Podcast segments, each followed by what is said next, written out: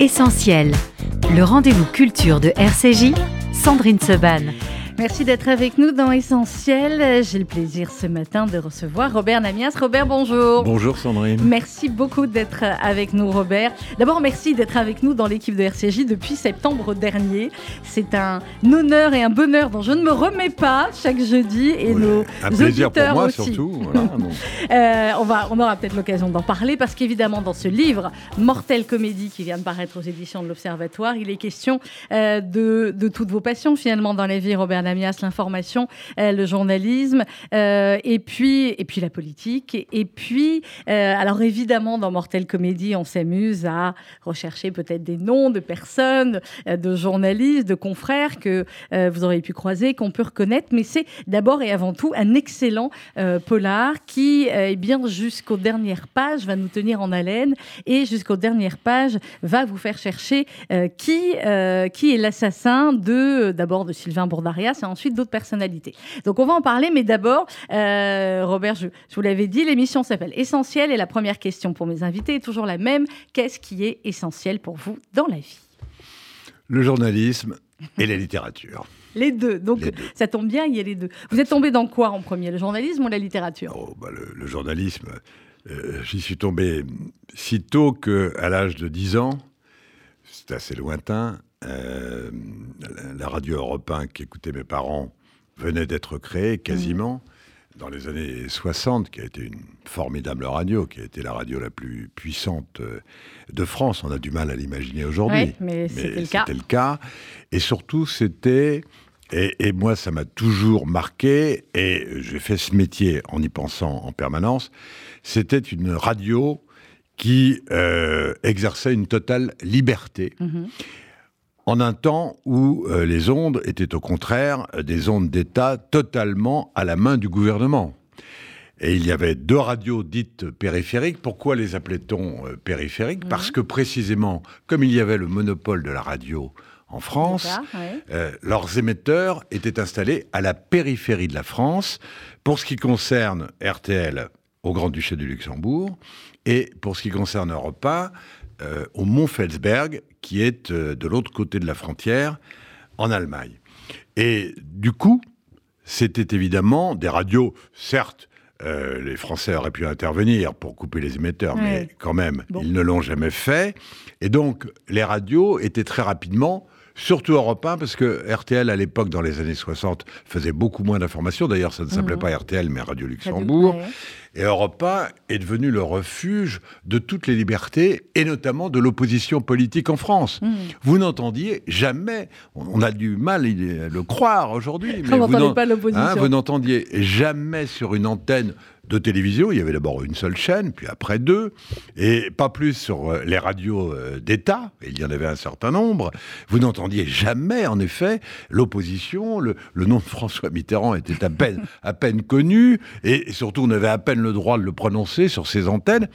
Et euh, largement, en revanche, les studios d'Europe 1 étaient ouverts à l'ensemble de ces oppositions. Ce qui d'ailleurs a créé la, la surprise de, de 65, où finalement, De Gaulle a été mis en balotage. Je ne dis pas à cause de- d'Europe 1, mais euh, en partie, en Ça les cas, par la Mm. liberté. Mais surtout, avant, et c'était très important, avant ces élections de 65, il y a eu jusqu'en 62 la guerre d'Algérie. Mhm.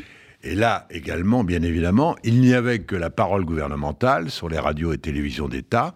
Et seul Europe 1 a montré comment on pouvait faire des reportages Ouais, faire des sur le terrain ouais. en Algérie pour dire autre chose que la parole officielle. Et quand vous me dites euh, est-ce que je suis tombé euh, dans le euh, journalisme euh, dès le biberon quasiment, Mhm.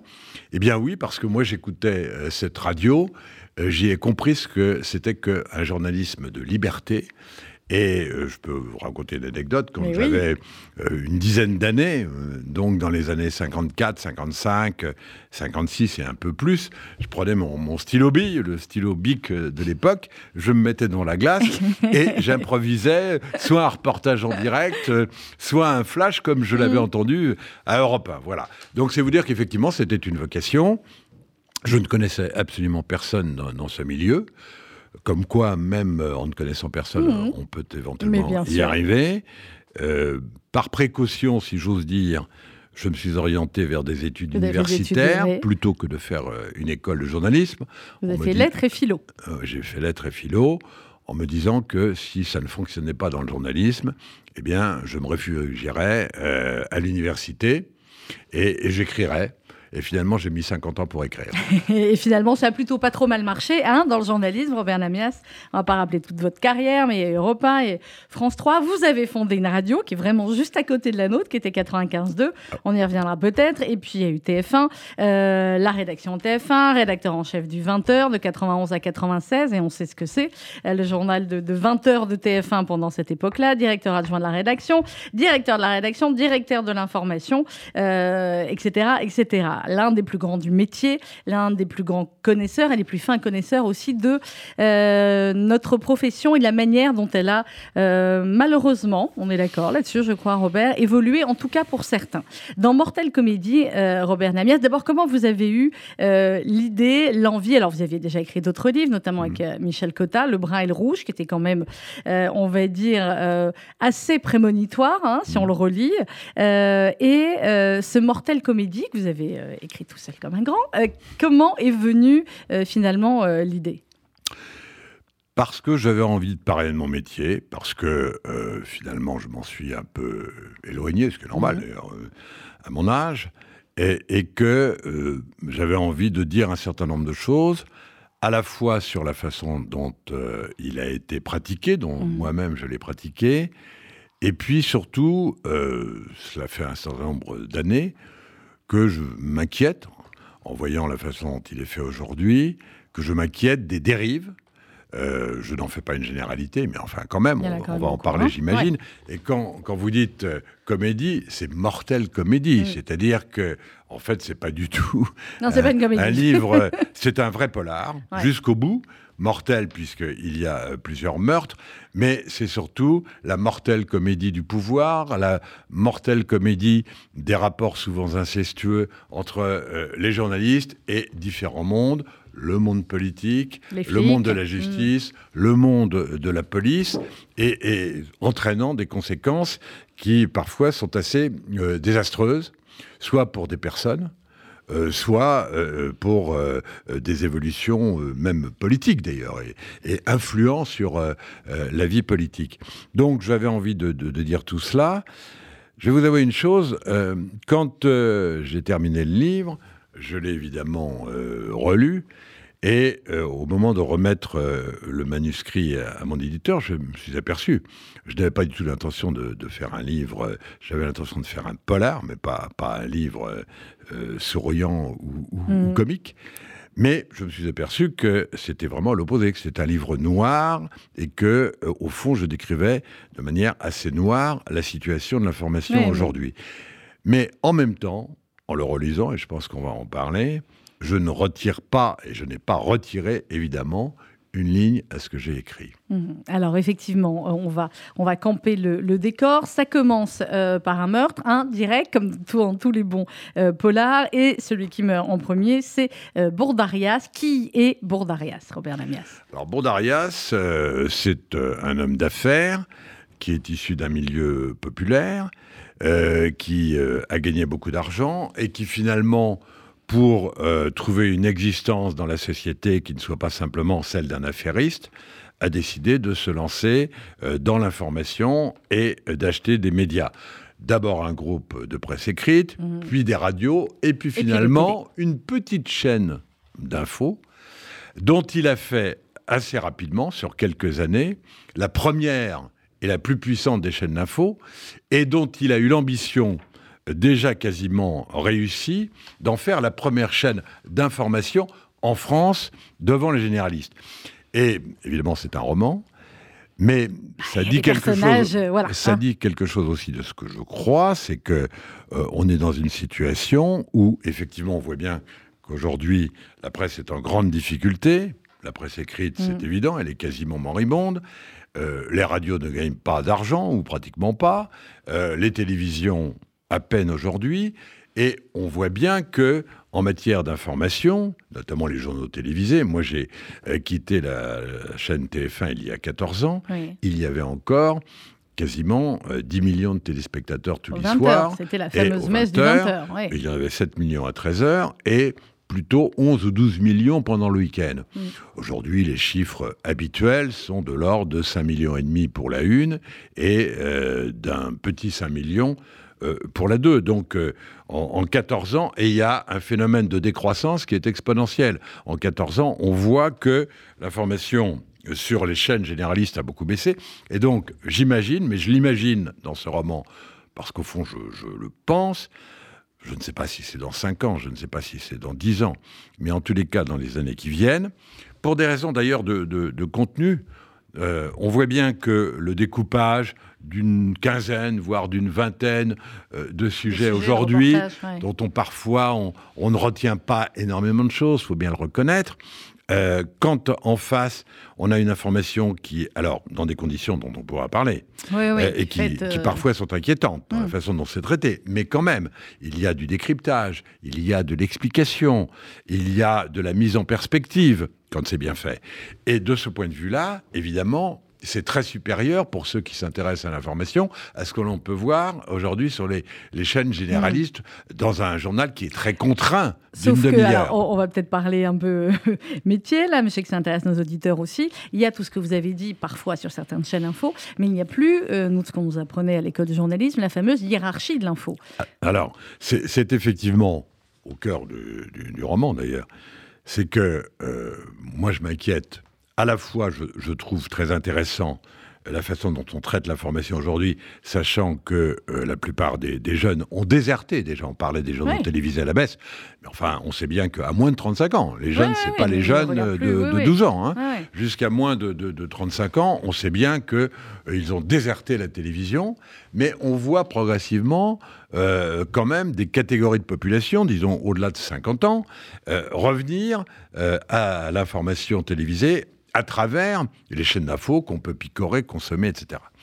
Le problème, c'est qu'effectivement, vous parlez d'hierarchie de l'information, c'est que la structure de programmation répétitive euh, des chaînes d'infos Oui. aujourd'hui, et euh, surtout le fait que, pour des raisons euh, économiques, euh, eh bien, parce que ça coûte très cher de faire de l'information, euh, il faut remplir euh, des heures d'antenne, donc avec des plateaux.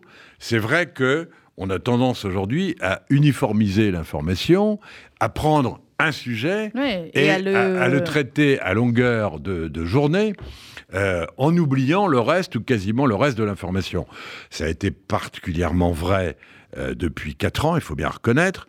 Euh, ça a commencé vraiment avec euh, la crise des Gilets jaunes, Oui, qui, alors voilà, j'ai pile la, la, Mais- la mais page. bien sûr, allez-y, oui, oui. qui, qui, au départ est, euh, un fait politique majeur, un fait social majeur. C'est-à-dire qu'il y a euh, des, plusieurs millions, une dizaine de millions de, de gens qui se sentent ignorés de Paris, qui ont une vie très difficile, précaire, et, et qui donc ont eu à un moment donné une envie de révolte. Hum. Alors, Bon. c'est ce que vous écrivez dans le livre, Robert. Une révolte des 100 grades qui, malgré sa volonté affichée de rassembler, s'était sentie abandonnée et plus maltraitée encore que par ses prédécesseurs. C'est le président, enfin, euh, c'est le président Peretti, le président de l'époque, qui le dit. La violence des manifestations de rue, d'autant plus difficile à apaiser qu'il y avait eu mille meneurs, mais aucun chef ni projet, et la durée du conflit encouragée par les réseaux sociaux qui s'étaient goulûment emparés du mouvement et par les chaînes d'infos qui avaient braqué leur loupe grossissante sur le moindre groupuscule déambulant déambulant dans les rues de Paris, etc. etc.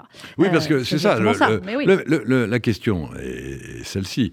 Quand vous n'avez que deux journaux télévisés, ce qui a été le cas pendant des années et des années, euh, d'abord, il y a une, une hiérarchie, on peut la contester, on, on pouvait la contester à l'époque, même à, à la mienne, mais il y avait quand même une hiérarchie de l'information. Mm. Il y avait ce qu'on appelait une ouverture de journal, il y avait, et puis les sujets, et puis euh, on glissait progressivement vers, vers des sujets plus magazines. Plus il y avait une hiérarchie de l'information.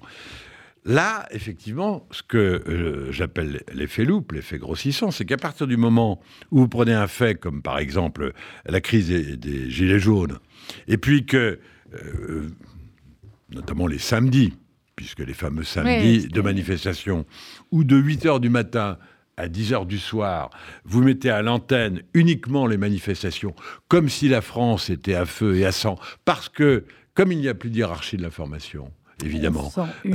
On, a le sentiment que, en fait, c'est la révolution. Voilà.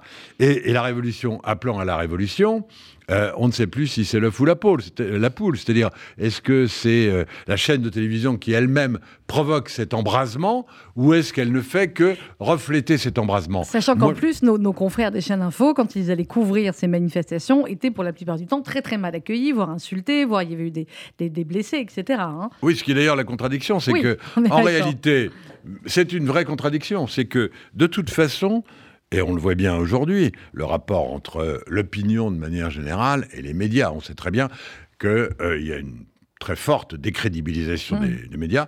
Ça a toujours existé. Moi, je l'ai toujours connu. Euh, déjà dans les années 70, quand il y avait des manifestations euh, d'extrême gauche, par exemple, euh, il y avait peu d'extrême droite à l'époque, mais, mais d'extrême gauche, les journalistes étaient accueillis à l'époque à coups de barre de fer. Donc, moi, je me souviens de manifestations extrêmement violentes dans les années 70 de la part des trotskistes de l'époque.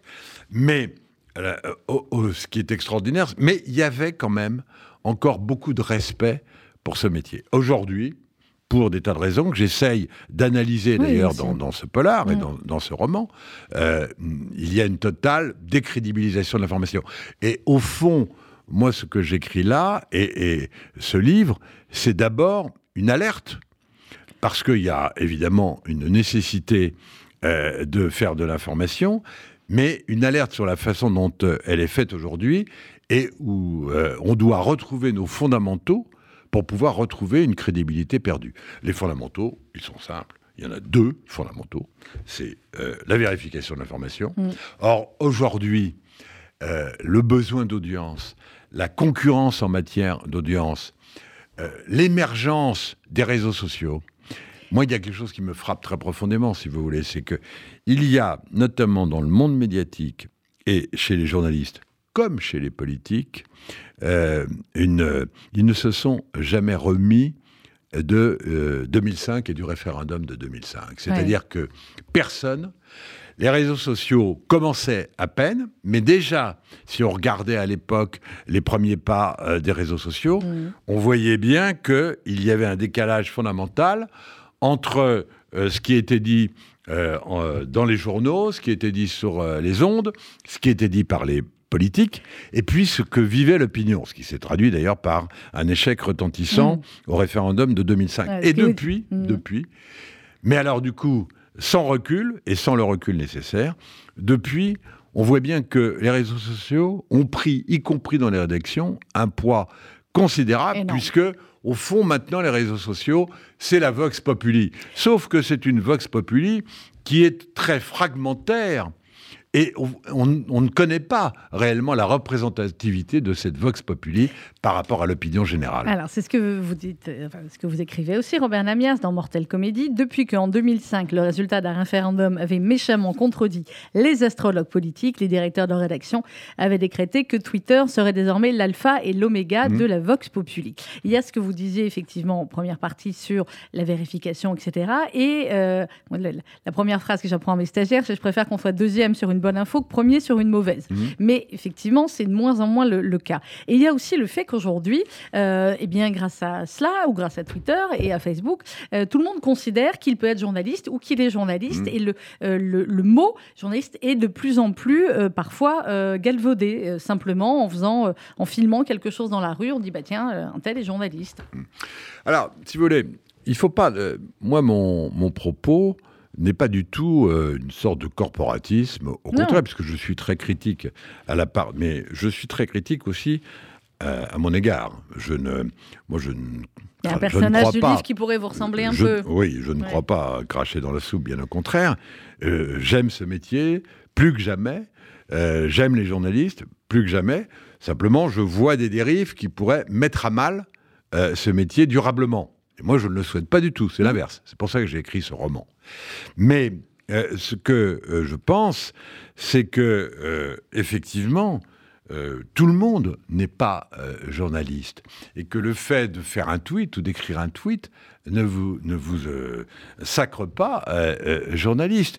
Car, après tout, on a le droit d'écrire ce qu'on veut dans un tweet, mais on sait bien qu'on peut y écrire aussi n'importe quel fake, manipuler n'importe quelle image. et, donc, ce que je pense, c'est que c'est un élément, c'est un élément d'information et c'est un élément de connaissance de l'opinion, les réseaux sociaux, mais parmi beaucoup d'autres. Le problème, c'est quand on le prend sans ensuite faire le travail de vérification.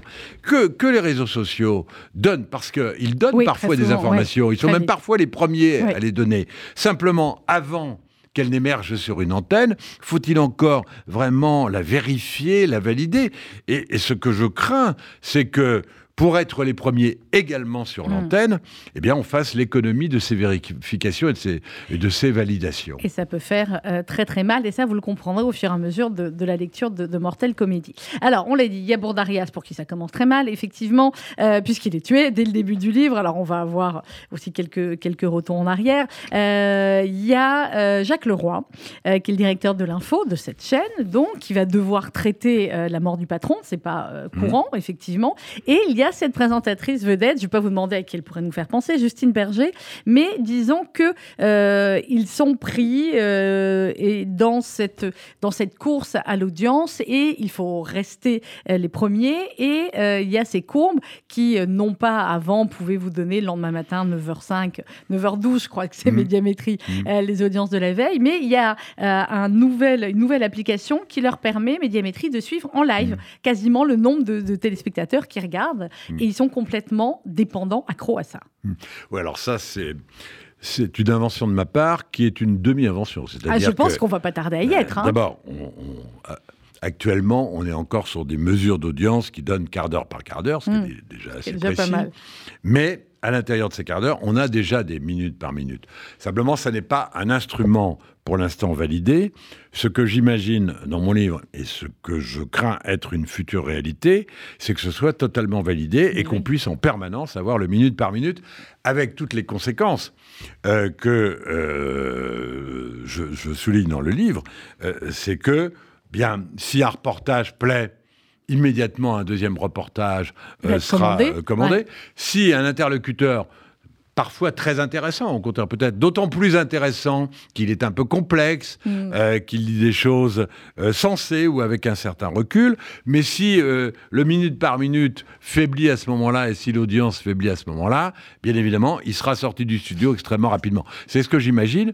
C'est ça n'est pas une caricature, c'est une crainte, et c'est quelque chose qui se passe déjà. C'est-à-dire que, en réalité, aujourd'hui, si vous avez un interlocuteur dont on a vu qu'il n'avait pas fait une audience extraordinaire, eh bien, quelles que soient ses qualités personnelles, quel que soit le contenu de ce qu'il disait, il ne sera pas euh, euh, réinvité. Et c'est ça qui est grave, si vous voulez. C'est-à-dire que on a privilégié, pour des raisons d'audience, bien évidemment, ce qui fait le buzz, euh, et, parfois le buzz le plus médiocre, mm. euh, à la qualité du contenu. Ça n'est pas toujours vrai, mais on voit bien que c'est suffisamment vrai pour que beaucoup de gens se détournent aujourd'hui de cette information-là. Et moi, je, n'espère qu'une chose, c'est qu'ils reviennent à cette information. Alors, il y a Globe Info, qui est donc la chaîne de Bourdarias, et puis il y a un autre personnage, Marc Plochin, qui lui a une chaîne, donc qui s'appelle Média 24, exactement. Bon, il nous fait clairement penser à quelqu'un, hein, mmh. Marc Plochin, on ne va pas dire qui, euh, mmh. vous, vous, découvrirez, enfin, vous comprendrez tous très bien en disant, mmh. on ne peut pas dire que ce soit un personnage éminemment sympathique, hein. un passé de trop de kits, pour financer son entreprise, Plochin avait habilement ouvert ses portes à tous ceux qui s'étaient détournés des médias traditionnels, etc., etc. Et lui aussi va être pris finalement euh, au milieu de, euh, de cette histoire, à la fois pour la couvrir, et puis aussi parce que vous me direz, quand c'est un polar, vous me dites jusqu'où on peut révéler, Robert, mais il va avoir quelques soucis lui aussi. Oui. Bon, euh, effectivement, il est assez transparent, euh, ce personnage. Et il a vécu dans le passé, d'ailleurs, d'abord, c'était le directeur euh, du grand quotidien du soir, appelé comme ça dans le, dans le livre, mais qu'on peut reconnaître. Et il a vécu, d'ailleurs, des expériences parallèles avec le directeur de l'information de Globe Info, mhm. Jacques Leroy, dont vous parliez il y a un instant. Le roi, lui, il est dans une contradiction permanente qui d'une certaine manière a été la mienne. Et c'est pour ça que je dis, ce n'est pas seulement une critique de l'extérieur, c'est que c'est aussi une forme d'autocritique. En, en, tous les cas, j'essaye d'expliquer comment ça fonctionnait. Et dans, ce livre, j'essaye vraiment de faire rentrer euh, le lecteur dans les coulisses de la fabrication de l'information. Pas du tout du côté people, etc., mais vraiment pour expliquer quels sont les ressorts qui font que euh, l'information dérive aujourd'hui, pourquoi, etc. Et euh, c'est vrai que entre Jacques Leroy et Marc Plechin, puisque c'est le patron de Média 24 auquel vous faites allusion, les parcours deviennent différents parce qu'au départ, ils étaient assez proches. Euh, tous les deux directeurs de l'un d'une grande chaîne de télévision et, l'autre du grand quotidien du soir. Mhm. Et ils se sont écartés parce que le roi a assumé ses contradictions qui étaient à la fois de vouloir faire de, l'audience, mais en gardant le recul, euh, et, en refusant de, s'engager, parce que c'est un journaliste qui a bien compris que le journalisme militant conduisait à toutes les dérives mhm. possibles, et, surtout ne pouvait plus Certes, la subjectivité dans le journalisme ne peut être totalement écartée. mais enfin, il faut tenter de la contrôler mm. et de prendre du recul par rapport à sa propre subjectivité. Le roi a toujours tenté euh, de le faire, euh, tout en d'ailleurs, euh, évidemment, cherchant d'avoir la meilleure audience. Plochin, lui, créant sa chaîne de télévision, euh, dans un petit 24, truc où il se fait filmer toute la journée. Qui peut, qui peut ressembler à ce qui est aujourd'hui un site de presse, n'est-ce pas? Par exemple. Euh, lui assume au contraire d'être une espèce de Zorro qui tire sur euh, tout ce qui bouge, mais sans aucune précaution, hmm. sans aucun recul, à la condition qu'il soit le premier à sortir une affaire, sans se préoccuper de savoir, sans se préoccuper de savoir d'abord quelles en seront les conséquences, mm. et, surtout sans se préoccuper de savoir si vraiment euh, c'est totalement fondé. Et euh, il n'est pas à charge et à, à, décharge. Lui dit Moi, mon boulot, c'est de sortir des affaires, après que chacun euh, s'en débrouille. Et c'est vrai qu'il y a une divergence d'appréciation dans ce métier je, ne suis pas que critique à l'égard de cette démarche de, de Plochin qui sort des affaires, parce que je pense également que euh, Plochin, je le dis d'ailleurs, c'est écrit dans, le roman finalement, euh, il a le mérite parfois de sortir, des, affaires. Le, problème, c'est que il les sort toujours à sens unique et que euh, si jamais il commet une erreur, jamais il ne la reconnaît. Et on peut en parler. Euh, court dans, cette, euh, dans, ce roman une, affaire, parce que les mm. emballements médiatiques euh, dont, je parle, les dérives dont je parle aujourd'hui, elles ne datent pas d'aujourd'hui. D'ailleurs, en exergue du roman, il y a une citation, si vous voulez bien la, lire, parce que vous avez le livre, moi je ne l'ai pas, qui est absolument euh, fascinante, que je connaissais, j'ai un peu de mal à retrouver. Alors, euh, allez-y. Mon inquiétude unique devant le journalisme actuel, c'est l'état de surexcitation nerveuse dans lequel il tient la nation.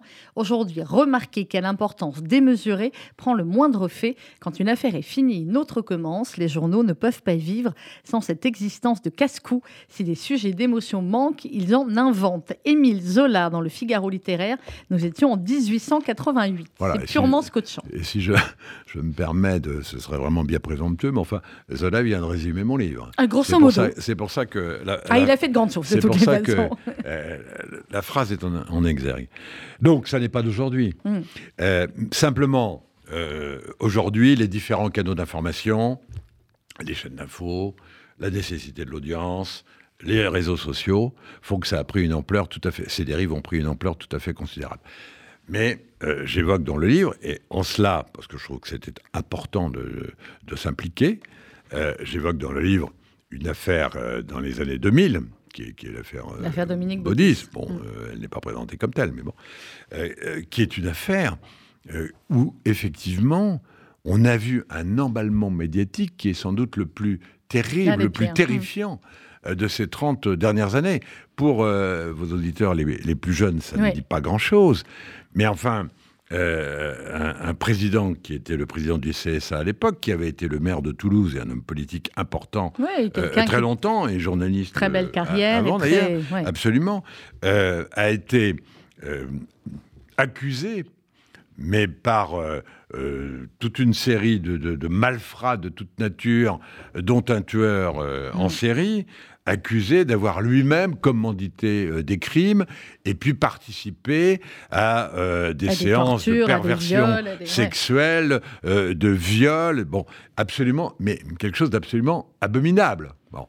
Et son honneur a été vraiment traîné dans la boue, il a été sali.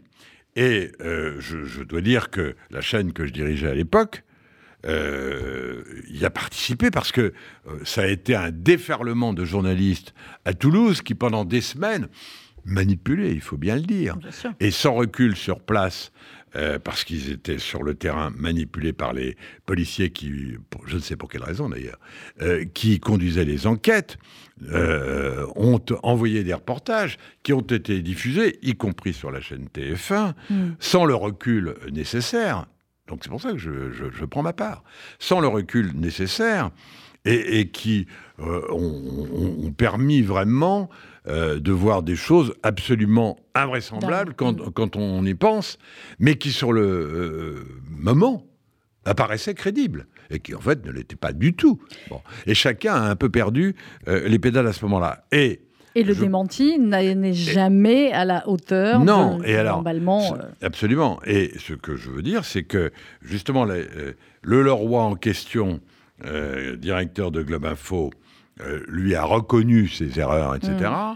Et Le Plochin, directeur de Média 24, qui était à l'époque directeur du grand quotidien du, soir, et qui avait publié sur quasiment une page entière un papier de son correspondant à Toulouse euh, qui décrivait euh, une salle qui était un hangar dans la nature, à quelques kilomètres de Toulouse, dans laquelle il y avait tous les instruments de torture de toute nature absolument épouvantables, et qui étaient, les, instruments de torture étaient détaillés, et, qui étaient euh, censé être le lieu où se réunissaient tous ces gens, hmm. dont Dominique Baudis, pour violer les femmes, torturer les hommes, etc. La vérité, rendez compte, c'est que ce hangar n'a même jamais existé, jamais. Et le problème, c'est que euh, le Plochin en question, mais chacun reconnaîtra, n'a jamais vraiment présenté ses excuses. Il a trouvé des, tas de, circonvolutions pour justifier et jamais vraiment présenté ses excuses. Comment, comment a-t-on pu euh, en arriver là? Alors, il y a beaucoup de personnages dans, le livre, Mortel Comédie, Robert Namias aux éditions de l'Observatoire.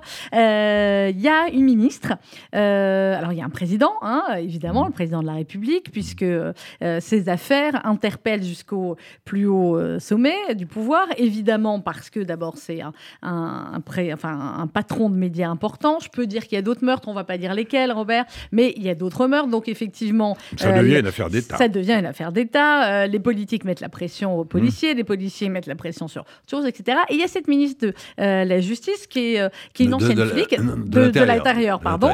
cette ministre de l'Intérieur qui, bon, je ne vais pas dire à qui elle ressemble, mais elle aussi qui, qui a eu des liens avant avec certains. Enfin, tout cela est très très bien raconté de l'intérieur, effectivement, avec ces liens aussi parfois entre la police et le journalisme. Bah oui, parce que honnêtement, il faut. C'est là que je dis j'essaie de faire rentrer chaque lecteur euh, dans les, vraiment les, coulisses, mais les, coulisses, euh, encore une fois, pas du tout people, mais dans le fonctionnement de la presse, c'est connu, mais assez mal connu. C'est-à-dire que euh, j'essaie de dire la vérité de la façon dont les choses se passent. C'est pas une connivence, c'est qu'à un moment donné, il, y a une espèce de croisement dont on ne sait plus qui est qui, entre par exemple les journalistes et les flics. Mmh. Quand vous voyez aujourd'hui, euh, on parlait de Média 24 euh, tout à l'heure, euh, qui effectivement se nourrit par exemple, des procès-verbaux, des affaires, etc. Bien. Il y a bien quelqu'un qui leur fournit. C'est vrai pour la chaîne de télévision Média 24, c'est vrai pour les journaux de presse écrite, etc. Mais c'est la réalité. Mmh moi, je suis tout à fait stupéfait euh, de voir aujourd'hui que, à peine un, interrogatoire a-t-il eu lieu dans les locaux de la police, qu'on a le vous le retrouvez euh, dans Le Monde, euh, dans Le Parisien, dans Mediapart ou ailleurs. mais pire encore, euh, les instructions euh, faites dans le bureau d'un juge, Mm. qui est là censé, mais comme la police d'ailleurs, mais censé respecter le plus grand secret de l'instruction. Là également, euh, vous voyez les interrogatoires euh, avec des propos entre guillemets. Et donc, il y a cette euh, connivence qui fait que, au fond, comment voulez-vous? Alors, certains, pour se défendre, disent Mais oui, mais ça permet de sortir. D'ailleurs, les, les policiers qui euh, envoient ça en général Oui. sous couvert d'anonymat, d'ailleurs. Oui, oui, mais pas toujours. Bon, voire les magistrats euh, disent oui, mais sinon les affaires ne sortiraient pas. Ça n'est pas tout à fait faux. Donc c'est très complexe. C'est pas simple. Rien n'est jamais simple. Mais enfin, ça n'est pas normal non plus que parce qu'un flic veut se payer euh, le gars qu'il a eu tel, en voilà, face de lui, ou qu'un magistrat l'info. Mm. veut se payer un politique ou je ne sais, il balance immédiatement au détriment du secret de l'instruction. C'est la réalité d'aujourd'hui. Et d'une certaine manière, euh, les journalistes y trouvent leur compte puisque ça permet évidemment euh, d'augmenter leur audience parce que c'est toujours une Mm. forme de scoop. Bon. Euh, et c'est aussi vrai pour les politiques parce que cette connivence entre la police et les journalistes et la justice, la justice et la police, et la justice et euh, les journalistes, vous la retrouvez évidemment entre les politiques et euh, les journalistes. Alors effectivement, dans Mortel Comédie, Robert Lamias, au fur et à mesure de l'enquête, des enquêtes, euh, il y, a, il y a plein de fausses pistes. Et vous êtes très fort aussi là-dessus, hein, euh, Mhm. Robert Lamias, pour nous entraîner vers, vers d'autres. À un moment donné, on Oui, pense je- c'est un rapport avec... j'insiste beaucoup là-dessus parce que faut, faut pas, c'est pas un essai, bien au Ah non, contraire. pas du tout, c'est un, polar. c'est vraiment- un polar et on cherche vrai qui est l'assassin. Et... Bon, qui, a, qui a un contenu qui est très ciblé, qui est euh, l'information et une forme d'alerte pardon, sur ce qui est devenu l'information aujourd'hui, mais euh, qui est aussi un, un- un cri d'amour euh, Oui. pour, euh, pour l'information. pour l'information. Euh, Il y, a y a des relations euh, amoureuses aussi, euh, on peut le dire, entre certains protagonistes, voire euh, d'anciennes euh, relations. Euh, et puis effectivement, le ou la meurtrière, le, euh, on N'allez pas a- trop ok, loin, Je vais pas trop loin. loin, trop J'ai dit le ou la, parce que Ouais. de toutes les manières, il faut bien dire Ouais, le ou la, ouais. ou les peut-être, allez savoir, peut-être qu'il y en a plusieurs. Euh, on ne le découvre vraiment qu'à la fin et on n'en a aucune idée là-dessus. Quand vous avez commencé à écrire euh, ce, ce polar, Robert Lamias, vous saviez dès le début, j'imagine, où vous vouliez euh, en venir. Vous saviez que, et nous aussi, on s'en rend compte, mais vraiment à la fin, Ouais. euh, on se rend compte que ce que vous allez dénoncer sur les dernières pages du livre est finalement quelque chose qui, qui atteint son apogée et dont on se dit que, on se dit qu'aujourd'hui, ça pourrait apparaître, ça pourrait être la même chose ou ça pourrait même être pire. Euh, Il y a d'autres cas. D'ailleurs, je, je cite à un moment donné, à la fin du livre, d'au- d'autres cas de Oui, ce oui, qui, il y a de ce toute qui une- arri- de ce ouais. qui arrive, euh, qui, qui d'ailleurs sont un- effectivement suffisamment nombreux et qui font suffisamment réfléchir pour qu'au bout de 40 ans de métier, le, le directeur de l'information prenne finalement, lui, la décision de, de- de- de s'éloigner.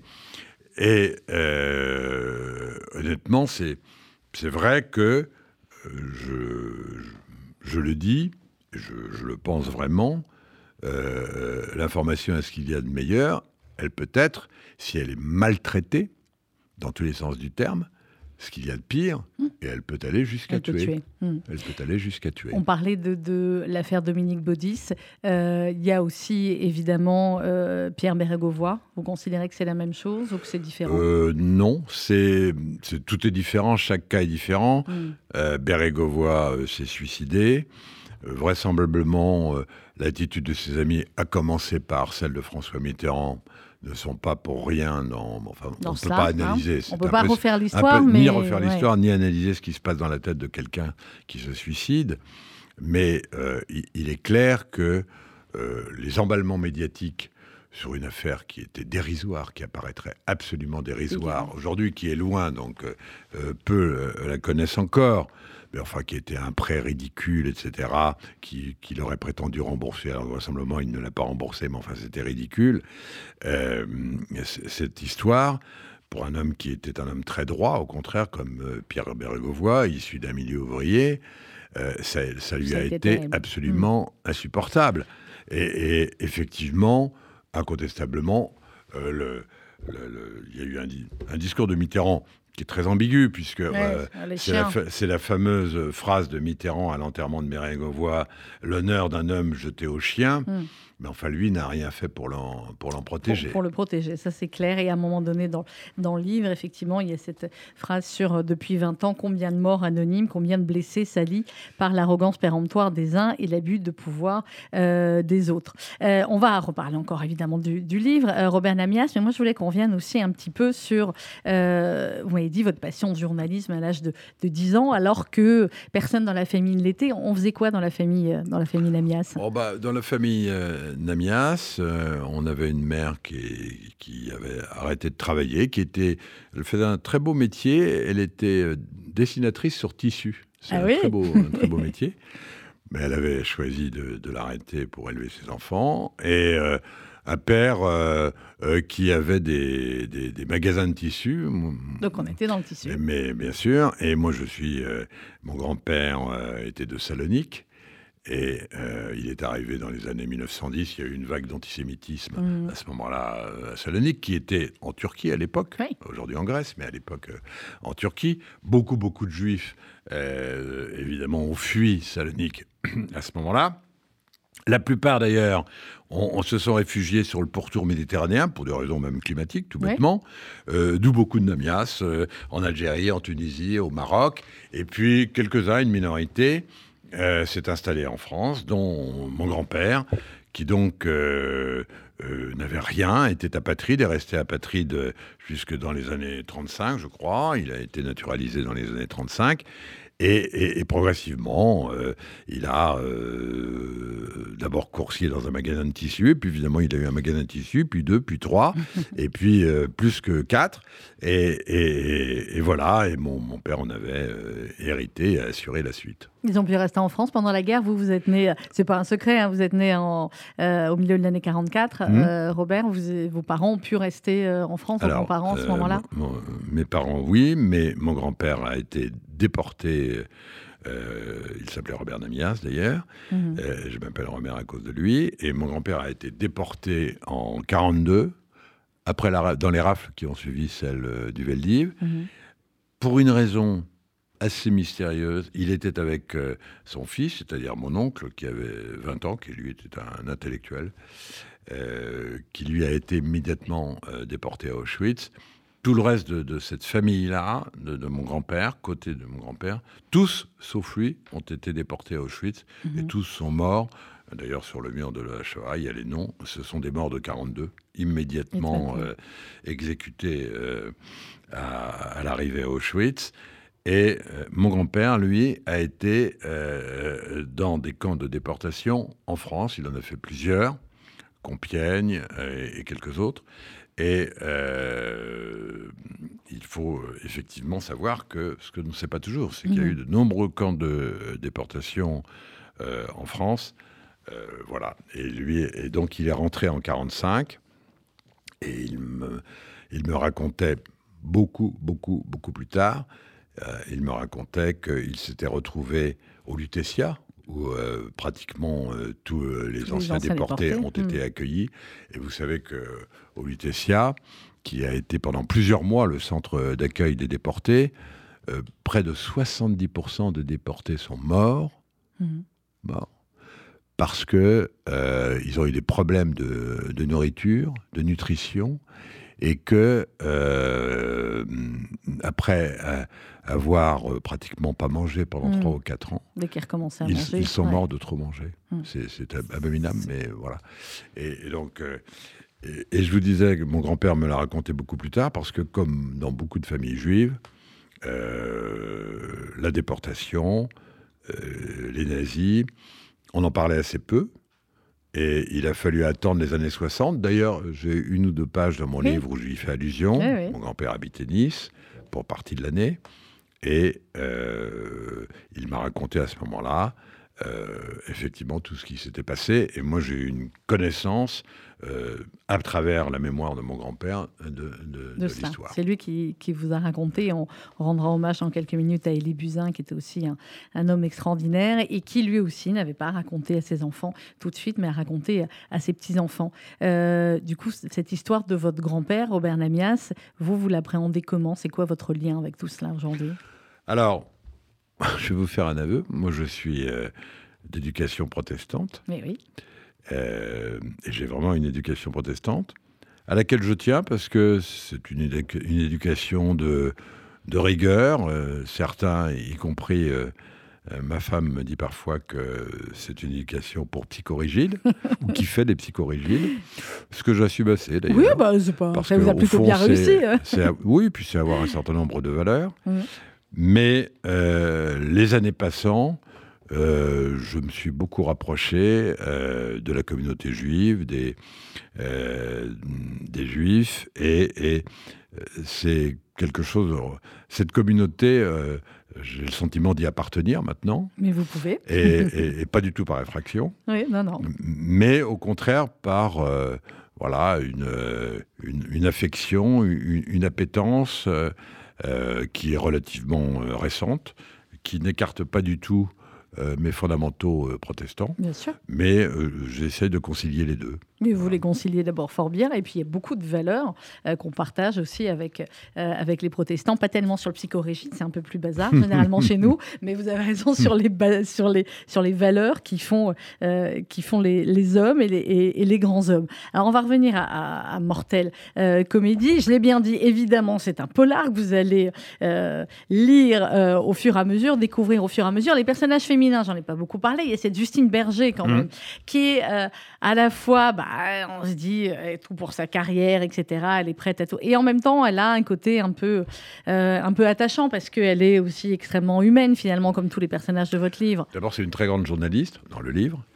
Et euh, elle, est pétrie elle-même de, contradictions, comme le roi.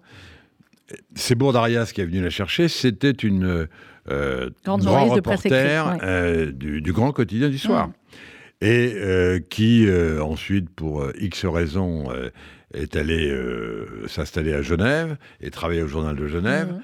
Et en fait, c'était une grande plume de la presse écrite qui vraiment, alors, était, elle, dans ce métier psychorigide. Et c'est Brodarias, le, patron de la chaîne d'info Globe Info, qui, étant déjà numéro un des chaînes d'info, veut devenir, devenir numéro un euh, de l'info en France, et donc va la chercher, puisque c'est une plume très connue, mais ça n'est pas un visage. Et elle le dit d'ailleurs. Elle dit mm. mais ça n'est pas pour moi. Moi, moi, j'ai des codes qui ne sont pas ceux. Je ne suis pas, j'ai pas du tout envie de devenir une mm. star et je ne suis pas une star. Et puis, chemin faisant, évidemment, elle se prend au jeu de la caméra, aux lumières, à l'éblouissement de, mm. la caméra, et elle devient une star du petit écran qui assume plus ou moins bien, elle aussi, la nécessité de faire l'audience, d'abandonner un peu la rigueur, la rigueur qu'elle avait quand elle faisait ce métier dans la presse écrite. Plateau, et... donc, euh, elle est aussi pétrie euh, d'ambiguïté et de mm. contradictions. Voilà. Mais c'est un personnage tout à fait attachant. Mais oui, tout à fait. Alors, Twitter, vous, vous êtes beaucoup sur Twitter, Robert mmh. Namias, et mmh. tant mieux, parce que ça nous permet aussi euh, d'avoir euh, beaucoup d'informations, beaucoup de réflexions euh, extrêmement intéressantes. Et dans le livre, bah, Twitter et, l'AFP vont s'y mmh. servir de manière différente. Et vous le dites à un moment donné, les directeurs de rédaction avaient décrété que Twitter serait désormais l'alpha et l'oméga de, de, la Vox Populi. Est-ce que Twitter, selon vous, est devenu un élément totalement indispensable d'un bon journaliste Ou est-ce que parfois, on n'est pas un petit peu enfermé dans les informations qui sont en boucle sur Twitter, en oubliant que euh, bah, la, plupart des Français qui, eux, sont encore abonnés au, 13h, mm. notamment les Français en région, etc., 13h de, TF1, euh, par exemple, ne sont pas du tout, enfin, sont très éloignés de, euh, de ce monde de Twitter. C'est un instrument aujourd'hui tout à fait indispensable pour un journaliste. Il est, il est nécessaire, d'abord parce qu'encore une fois, ce que je disais tout à l'heure est vrai, c'est-à-dire qu'il y a des informations sur Twitter, il y a des, images parfois d'ailleurs, à la condition que derrière le travail journalistique soit fait, c'est-à-dire la vérification, y compris pour les images, pour Bien sûr, essayer de détecter si elles sont manipulées ou pas, montées ou pas, euh, etc. Mais c'est un instrument tout à fait intéressant. Simplement, euh, il faut savoir prendre le recul par rapport à cet instrument et, et surtout euh, savoir dépasser, ce qui n'est pas toujours facile, Mm. honnêtement. Le côté assez glauque, souvent, euh, insultant, euh, violent, très violent. De- on peut le regretter. très violent. On peut le regretter. Moi, j'ai à nombreuses reprises, je me suis dit j'arrête, quoi. J'arrête, parce que bon, c'est comme ça, bon, j'ai pas du tout envie de me faire Mm. insulter, ce qui m'arrive souvent. Oui. Euh, moi, je n'ai jamais insulté personne. Jamais. Pour- Ah, pas pourrais pas trouver un tweet sur Twitter. ouais, bon, voilà. Mais, et, et souvent, je me suis dit, bon, j'arrête, c'est pas, c'est pas supportable, ça n'a aucun intérêt. Si, ça a de l'intérêt. Donc, moi, je, je- j'aime savoir, bon, sachant que, un, ça ne représente pas l'opinion. Mm. C'est peut-être parfois totalement décalé avec euh, l'opinion. Et puis surtout, il, faut faire euh, la part des choses parce que euh, il faut accepter effectivement que euh, ce réseau social-là, en particulier, ce qui n'est pas le cas forcément des Non, autres, pas même Ouais. de Facebook et encore moins de TikTok. Ouais. Mais Vous enfin, êtes sur TikTok, Robert? Non, non. Non. mais mais c'est le déversoir. euh, euh, c'est un déversoir à insultes épouvantable, quoi. Épouvantable. Bon, on peut se me satisfaire euh, d'un minimum de vulgarité. Moi, je ne m'en satisfais pas. Mais pas d'insultes à ce point-là. Donc, euh, euh, moi, j'avais décidé, honnêtement, de ne jamais bloquer personne Mhm. pour une raison, justement, journalistique. C'est-à-dire que, voulant voir tout ce qui se dit, Oui, je ne bloquais personne. Et là, honnêtement, Il y a un moment donné. euh, il y a un moment donné où moi, il m'est arrivé de bloquer euh, parce que Bah, vraiment, moi, par exemple, les voyez- insultes sont épouvantables. Marc Plochin, par exemple, je peux pas voir ce qu'il écrit, il m'a bloqué depuis Ah, déjà un moment. c'est alors. bien dommage. Vous n'avez pas pensé à faire un compte Twitter Parfois en promo, ils font comme ça, Marc Plochin ou Jacques Leroy. Ou... Ça pourrait être drôle. Mm. Euh, après, je me rends compte qu'on avait prévu, vous, vous m'aviez demandé plein de pauses musicales, Ouais. et puis on avait tellement de choses à vous dire, Robert, qu'on va juste avoir le temps pour se quitter, d'écouter un petit peu de, de Billy Holiday. Ouais. Qu'est-ce que vous donneriez comme, comme conseil? Alors, mes jeunes journalistes à la rédaction ont une chance folle parce que ils vous en voûtent euh, tous les jeudis. Je- Euh, ils je ont pas marre si le vendredi. chance, oh bah dites-moi, j'aurais adoré moi, Hmm. mais j'adore encore Ouais. euh, avoir ces, ces conseils, votre regard comme ça sur l'actualité et, et sur le métier. Euh, même si à la fin du livre, évidemment, on se dit c'est un métier particulier, ça reste le plus beau métier du monde aujourd'hui, Robert Lamias, le journalisme. Ah oui, oui, moi, je, je- enfin, le plus beau métier du monde, non, je crois qu'il y en a beaucoup d'autres qui sont magnifiques. euh, y compris ceux que j'ai critiqués. Euh, moi, j'aurais adoré être magistrat. On a toujours Mhm. envie d'avoir plusieurs vies. Mais oui, hein. Euh, bah, romancier, c'est bien. C'est pour ça que vous pouvez en avoir Euh, plusieurs. Voilà, mais malheureusement, c'est un, un peu tard pour avoir une œuvre, mais enfin, j'essaye de me rattraper un peu.